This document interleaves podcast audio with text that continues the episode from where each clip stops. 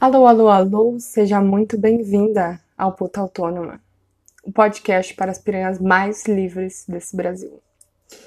No último capítulo, vimos o quanto a crise demográfica causou uma crise econômica e também social, que resultou no controle da reprodução e na caça às bruxas. Vimos que a terceira onda do patriarcado é o surgimento e expansão do capitalismo com ele surgem as vagas de trabalho para todos.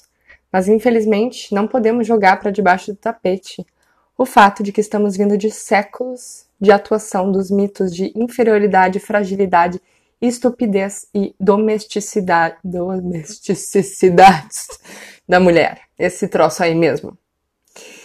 É com esses mitos ainda latentes que os próprios homens vão reforçar a função doméstica das mulheres e garantir suas posições e privilégios nesse sistema.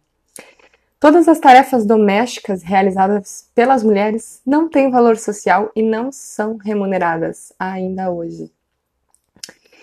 Quem ainda mantém esse sistema antigo de dois trabalhadores por um salário vai entender o tópico que eu vou trazer aqui. A mulher normalmente cuida dos filhos, da casa e do marido para que o mesmo possa trazer capital para casa. Com o grande PS, que sem essas tarefas domésticas realizadas por alguém, ele não daria conta de tudo, ainda mais se tiver filhos. Então, essa mão de obra gratuita das mulheres, principalmente no século passado, era o que sustentava o capitalismo. Porque o que sustenta o capitalismo é o trabalho, e isso tudo é trabalho não remunerado. Se existem dois trabalhadores, pela lógica, os dois têm que receber, não é mesmo? Mas esse trabalho não tem valor, porque o terreno ideológico está preparado há muito tempo para não ter. Os pensadores que instituíram a democracia eram homens e desconsideraram as mulheres.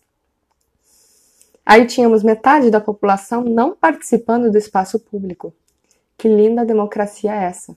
Que só metade da população participa, não é? Agora que as mulheres estão começando a aparecer a trancos e barrancos. Nós somos julgados pelas nossas roupas, pela nossa fala, nós somos julgados todas as vezes que queremos de alguma forma interferir na política, né? Ai, ai. Então, se o que sustenta o sistema capitalismo é o trabalho, então mais do que nunca a reprodução tem que ser assegurada. E para isso, o Estado civil vai continuar proibindo o aborto. O capitalismo só existe se, estiver, se tiver Estado. Ele é um liberalismo econômico. Liberalismo econômico, mas não político e nem, e nem social. Com a liberação da economia, exige-se também um fortalecimento da força policial. O Estado é muito forte nesse sistema. E o que acontece com as mulheres no século XIX e XX? Estão confinadas em espaço privado. Elas não têm controle sobre a própria reprodução e realizam um trabalho totalmente não remunerado. As mulheres que tentarem romper isso vão ter a mão policial ou vão ter toda uma ideologia social que vai culpá-las e puni-las de outras formas. Então, aqueles mitos da feminilidade, mais do que nunca, vão se aprofundar e serão largamente estendidos como a função da natureza das mulheres. A mulher nasceu para ser mãe, a mulher nasceu para ser dona de casa. Sempre foi assim desde os primórdios. É da natureza do corpo feminino realizar essas funções. Tudo o que dizem há séculos sobre a essência feminina no capitalismo vai ser estruturado como função operacional. Junto com o romantismo, se é entendido que as mulheres cuidam da família porque são naturalmente mais aptas para isso. Dizem que é amor, mas é trabalho não remunerado. Considerando que a reprodução é uma função das mulheres dentro do capitalismo, na produção de mão de obra, todo aborto é um acidente de trabalho. Sem falar nas neuroses, suicídios e doenças não passionais muito frequentes nas donas de casa, escancarando o absurdo que é dizer que a domesticidade é nossa natureza. A heterossexualidade é condição de trabalho porque gera reprodução e por isso é a norma.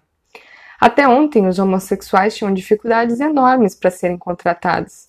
Hoje, esse movimento já sendo praticamente incontrolável, o capitalismo se adapta e agora incentiva os casais homossexuais para que adotem crianças, criem mais mão de obra e tenham ideais heteronormativos.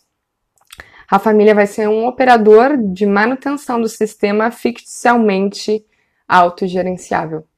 Eu vou repetir para vocês, tá? Essa frase é importante. A família vai ser um operador da manutenção do sistema ficticialmente autogerenciável do capitalismo. No século XIX, o argumento religioso já vai ter decaído bastante nos grandes centros intelectuais e os argumentos científicos vão tentar embasar motivos para as relações não reprodutivas serem anormais e perversas. A punição nessa ordem dita civilizada não será mais as perseguições e fogueiras, serão os manicômios. Quando é paradigma religioso, se mata. Quando é científico, se interna. Até a próxima. Ai.